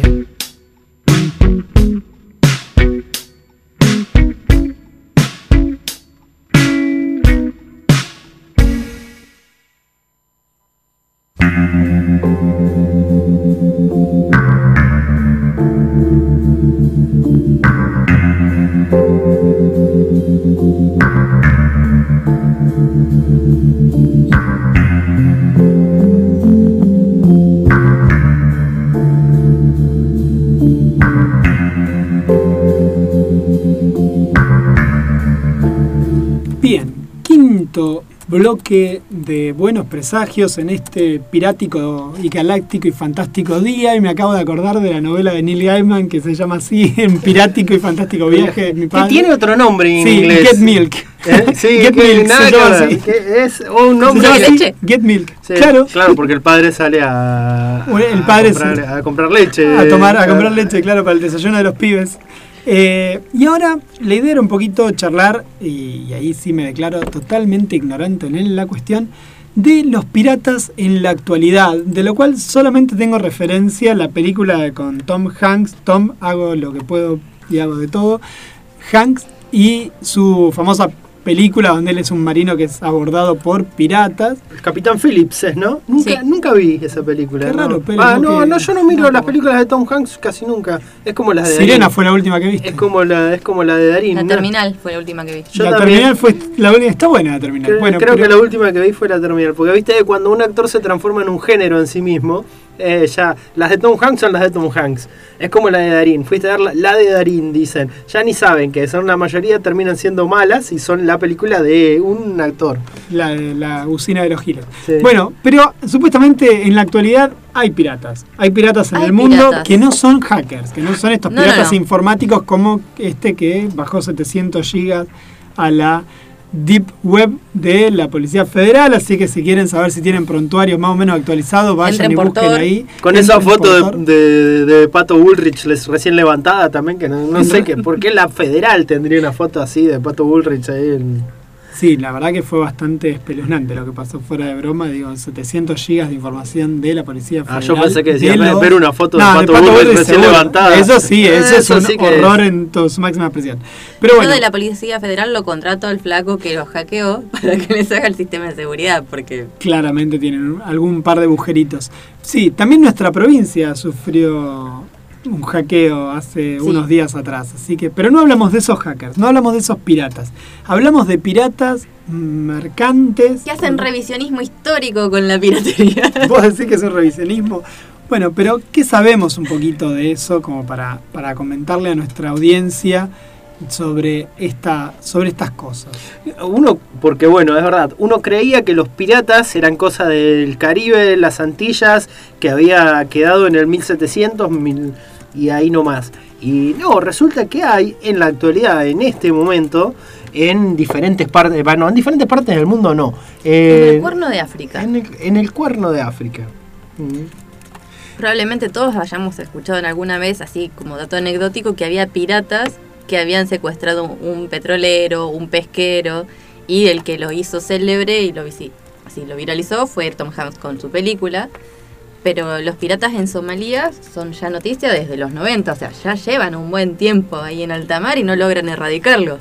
Yo la verdad que no tenía la menor idea, o sea, sabía, insisto, lo que había visto de esa película, porque después no tenía la más pálida idea de que hubiera piratas en la realidad, en la actualidad, que no sean estas, no sé, cuando secuestran un avión para llevarlo, el viejo y querido secuestra el avión para llevarlo a Cuba, Claro. ese tipo de cuestiones. Pero Eh, eso ya es más Guerra Fría. Claro, claro, es como más cerquita, más de este lado.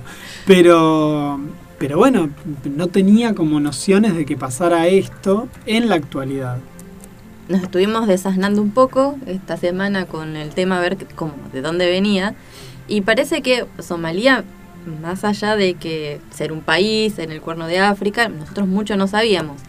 Eh, después, leyendo, nos, me enteré que en los 90 cae un dictador que fue el como, como que consolidó el Estado ahí en Somalia y se fragmenta políticamente y todo lo que era eh, su fuerte económico, que era la pesca artesanal, teniendo en cuenta que el Estado se les cayó, empieza a, a fallar.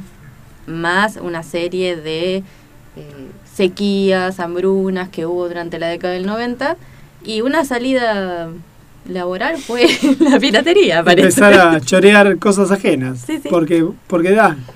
Claro, pero es como un estilo casi como... Son piratas secuestradores estos. O sea, Porque... nin- ninguno es nene. No, no, no, para nada. O sea, teniendo así como el parámetro de las guerrillas en África y los movimientos paramilitares, van bien armados estos muchachos. Y con todo el tráfico de armas que hay en África, me imagino que no deben tener problema al respecto. Pero... Pero digamos, pasaron de eh, pescadores artesanales a, A chorizos a- profesionales. sí, bueno. Básicamente. Yo supongo que haber habido... Es como que una- la flota amarilla acá en, el, en Rawson, de repente...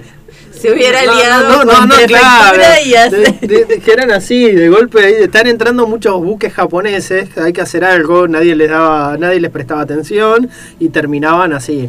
se- terminaban poniendo la, ¿cómo se llamaba la bandera, Bar? La Jolly Roger. Cada- terminaban cambiando sus banderas por la Jolly Rogers, ¿sí? las tibias cruzadas y la calavera, y salieran a secuestrar y, y a robar a los barcos. Ahí, a lo- a- Claro, pero ahí el ingrediente sería como que la flota amarilla estaría uniéndose con una prefectura que habría quedado como ilegal. Claro. Entonces tienen el lado como ya de la parte paramilitar eh, formada. Son gente profesional en su área. ya han avanzado un poco más de apenas unos. Y desde los 90 ahora han tenido tiempo para especializarse. Claro, han, ha mejorado mucho su capacidad de, de Sí, sí, sí. Pero, eh, ¿algún caso relevante que tengamos ahí disponible como para chusmear sobre, sobre esta gente? Porque a mí me sigue pareciendo extraño que no los puedan encontrar. Porque No, sí los encuentran, sí los atrapan, los encarcelan, pero siguen resurgiendo. porque, Igual digamos, hay un conflicto ahí. Eh, ellos, hay una parte del mar territorial de Somalia a la que no pueden ingresar otros barcos por cuestiones de permiso y es hacia donde vuelven los piratas siempre. O sea que hay como una especie de zona liberada o zona de protección donde los tipos pueden... dentro del mar, eh, digamos, eh, la zona de- eh, económica exclusiva de Somalia. Entonces, teóricamente, las fuerzas eh, que estarían patrullando de potencias extranjeras no entrarían de una, Pero legalmente. entonces- pero entonces no son piratas, son corsarios de alguna manera. No porque no están trabajando para el gobierno. No, no el tema es que los tiene que agarrar después el gobierno en zona económica exclusiva y yo no creo que la infraestructura de seguridad de Somalia tenga los suficientes recursos para contener esta situación. Han O vaciado, haya un guiño guiño también. han vaciado Somalia también. ¿De qué estamos? Sí, sí. Aguad debe ser el ministro de, No defensa de, de Somalia. Pero, o sea, la, por ejemplo, la la Unión Europea, que son uno de los que más sufren este tipo de, de ataques, porque usan el, el mar territorial y pasan por ahí en- justo enfrente de una de las rutas marítimas más importantes de transporte de petróleo del mundo, han entrenado a la Guardia Costera somalí. Pero la Guardia Costera somalí no tiene suficientes barcos para patrullar. Y tampoco los convoy que van acompañando por ahí a los petroleros pueden meterse en la zona exclusiva. Entonces es como una zona, juegan entre la división de jurisdicciones. Pícaramente, Sí. pícaramente. Acá hay gente que se está quejando de tu bardeo hacia Tom Hanks, Pablo, debemos recordar. Pero eh, me- cuando- no, no, no fue un bardeo. No fui- yo, yo lo único que dije es que Sonó no he muy a lo visto con Johnny Depp, No, no, no he visto digo. sus últimas películas, no es que dije. No, nu- nunca. Sonó muy a lo mío con Johnny Depp, que hace, ya es un género en sí mismo, dijiste vos, pero básicamente es Tom Hanks, ya, ya uno ve algo de Tom Hanks y ya sabe más o menos cómo van los tiros, pero bueno. No, no, eso no lo dije. No, no, no, No. pero bueno, pero bueno, si es un, me- en estás sí mismo... Me estás parafraseando con, tu, No. con, con tus críticas Sí, hacia lo que otros pasa es que actores. No, si no ver. una película porque solo Tom No. Hanks está diciendo que básicamente ya sabes qué pasa, conociéndote como te conozco, No, no, no, no sé qué pasa capaz de películas. decir que no tenés madre. También digo que las público. últimas. E igual, qué manera acá de lavarnos las manos el resto, porque Claro. ninguno miramos películas de Tom Hanks. Claro, claro. Yo fui el que dije, no, no veo hace rato, la verdad me da... Y también aquí Lautaro Me, da- me parece que, se- él se ha transformado en un género en sí mismo, pero no digo que sean todas las películas iguales. Acá Lautaro Pesile que se niega rotundamente a poner foto de él cuando era pequeño, porque claramente de- debe saber que, que la mano viene pesada, eh, nos manda un piratea la vida y no sé qué, un artículo en YouTube, así que después lo vamos a mirar, Lautaro, pero mandá foto y deja de fingir que no estás escuchando el programa. Exacto, Lautaro, Eva ya tendrían que haber puesto sus fotos de... Sí, porque ya estuvieron mandando mensajitos. Ya tendrían que haber puesto sus fotos de pequeños ahí, de pequeñes en, en el post que hicimos. Así que bueno. Exactamente. Bueno, gente, eh, hemos visto que la piratería termina siendo como una cosa súper amplia y, sub- y de actualidad.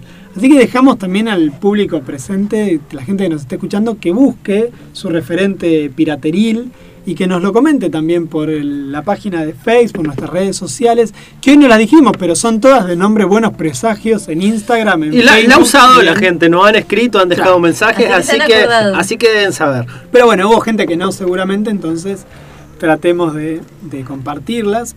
Lo que sí a mí me llamaba la atención, estaba pensando, toda esta piratería de distintos lugares, de distintos momentos, distintos momentos de la historia, surgió con crisis estructurales de los gobiernos en su momento. ¿Estaremos al borde del resurgimiento de la piratería en Argentina?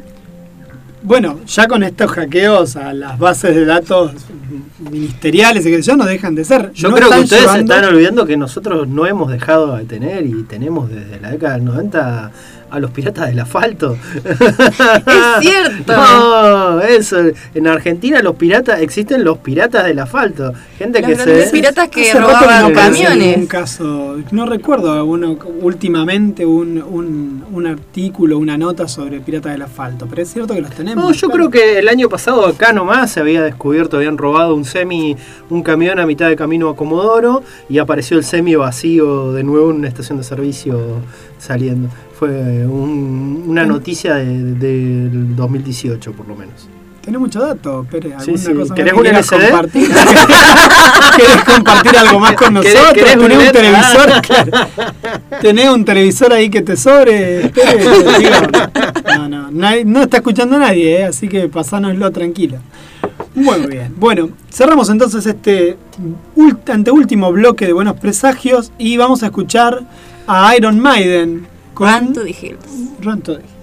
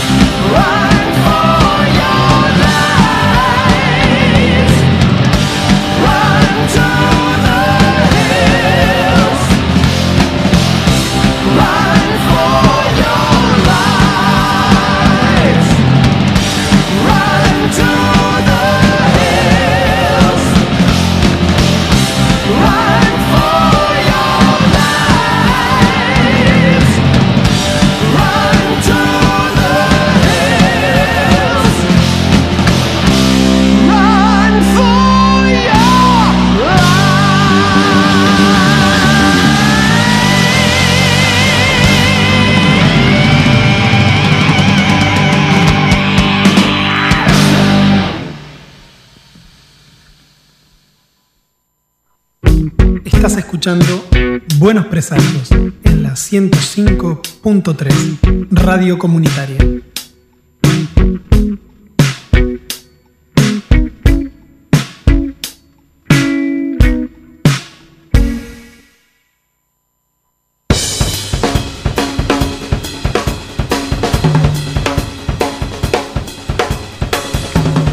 Último bloque de buenos presagios y básicamente siempre lo fabricamos para poder despedirnos charlando de alguna cosa más en el camino, pero les eh, nada, nos despedimos, mandamos Hoy llegamos saludos. a tiempo. Sí, Hacemos- recomiendo, yo voy a recomendar una cosa. Sí, recomienda. Yo voy a recomendar, quien pueda, quien se encuentre con esas páginas que suben series así nomás, que vean Years and Years.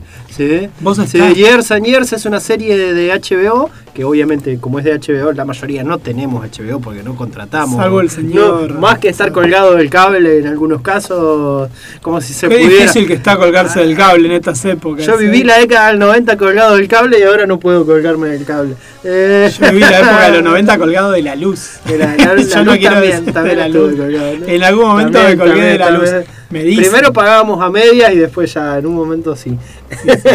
La escuela técnica me brindó muchos saberes, uno de ellos cómo hacer para colgarme de la luz. Durante, la- ese. durante una época Bueno, difícil. quien pueda ver en alguna de esas páginas Years and Years, excelente serie que va retratando la historia de una familia eh, a partir del 2019. ¿sí? Y va avanzando muy rápidamente porque nos va mostrando un año, otro, otro. Son seis capítulos nada más. Y de esos seis capítulos vemos cómo avanza, cómo avanza. Es una familia inglesa en la que va mostrando cómo avanza la historia de ellos. Eh, y cómo va avanzando también la vida en Inglaterra, cómo va avanzando la vida en Europa, en China, en Estados Unidos, con básicamente lo vemos cuando ellos miran las noticias y cómo van haciendo distintas, van mostrando de distintas formas cómo todo esto, los conflictos geopolíticos, eh, cómo avanza la derecha, así como lo vemos ahora, cómo de repente en, Inglaterra va avanzando un gobierno de extrema derecha. Cómo de repente en las noticias pasan que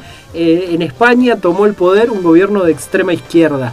Y así en diferentes lugares eh, como Trump ataca con una bomba nuclear a China y esas cosas y todas las repercusiones que van teniendo, las repercusiones que va teniendo la tecnología en la vida diaria.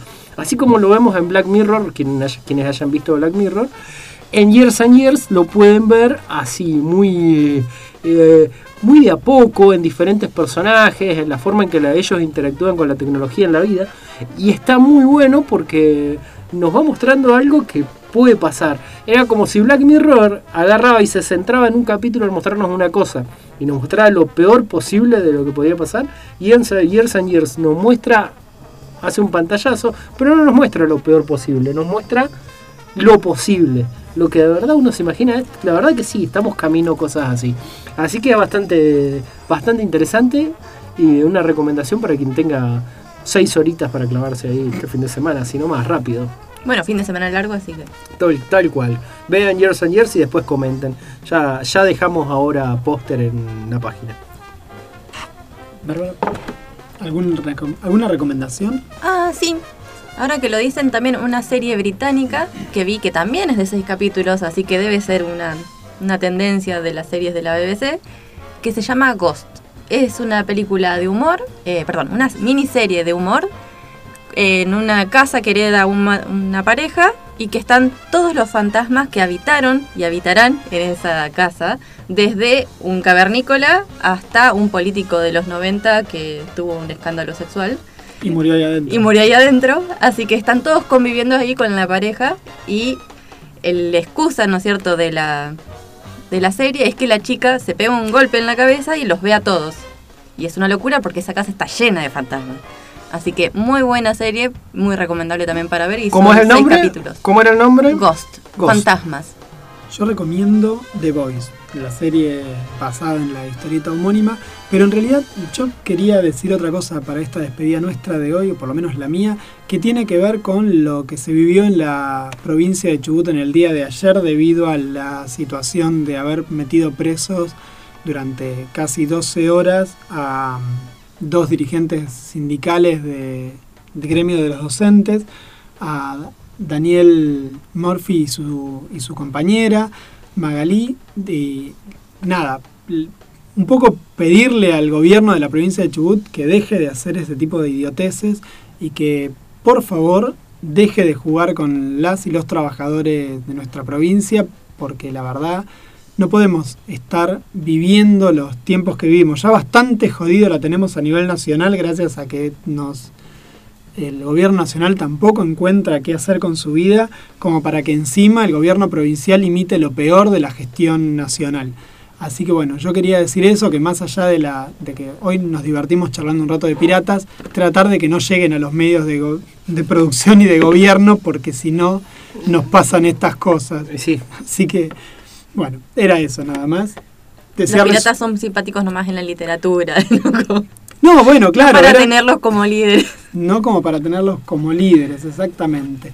Así que bueno, era eso nomás. Bueno, totalmente. Ni, ni decir que estamos ya de acuerdo con el señor Simonetti en esto. Así que en esto. ah, No es lo de Tom Hanks. No es lo de Tom Hanks. eh, así que bueno, y me despido también hasta el fin de semana que viene. Nos vemos el próximo sábado. Que tengan muy buen fin de semana. Y acá el señor Juan Pablo cierra con su lección para la despedida de hoy. Ah, me encanta esta canción. Mi Gin Tonic de Andrés Calamaro. Para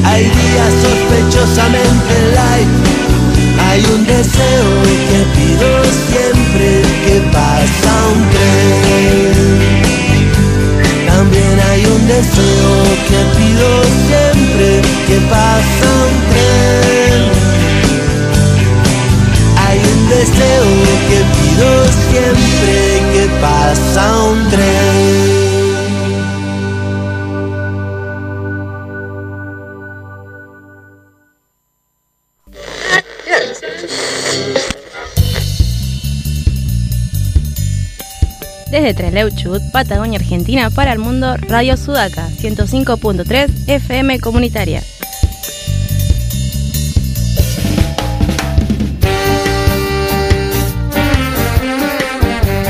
Comunicate con nosotros. 15 4 23 94 47 www.radiosudaca.org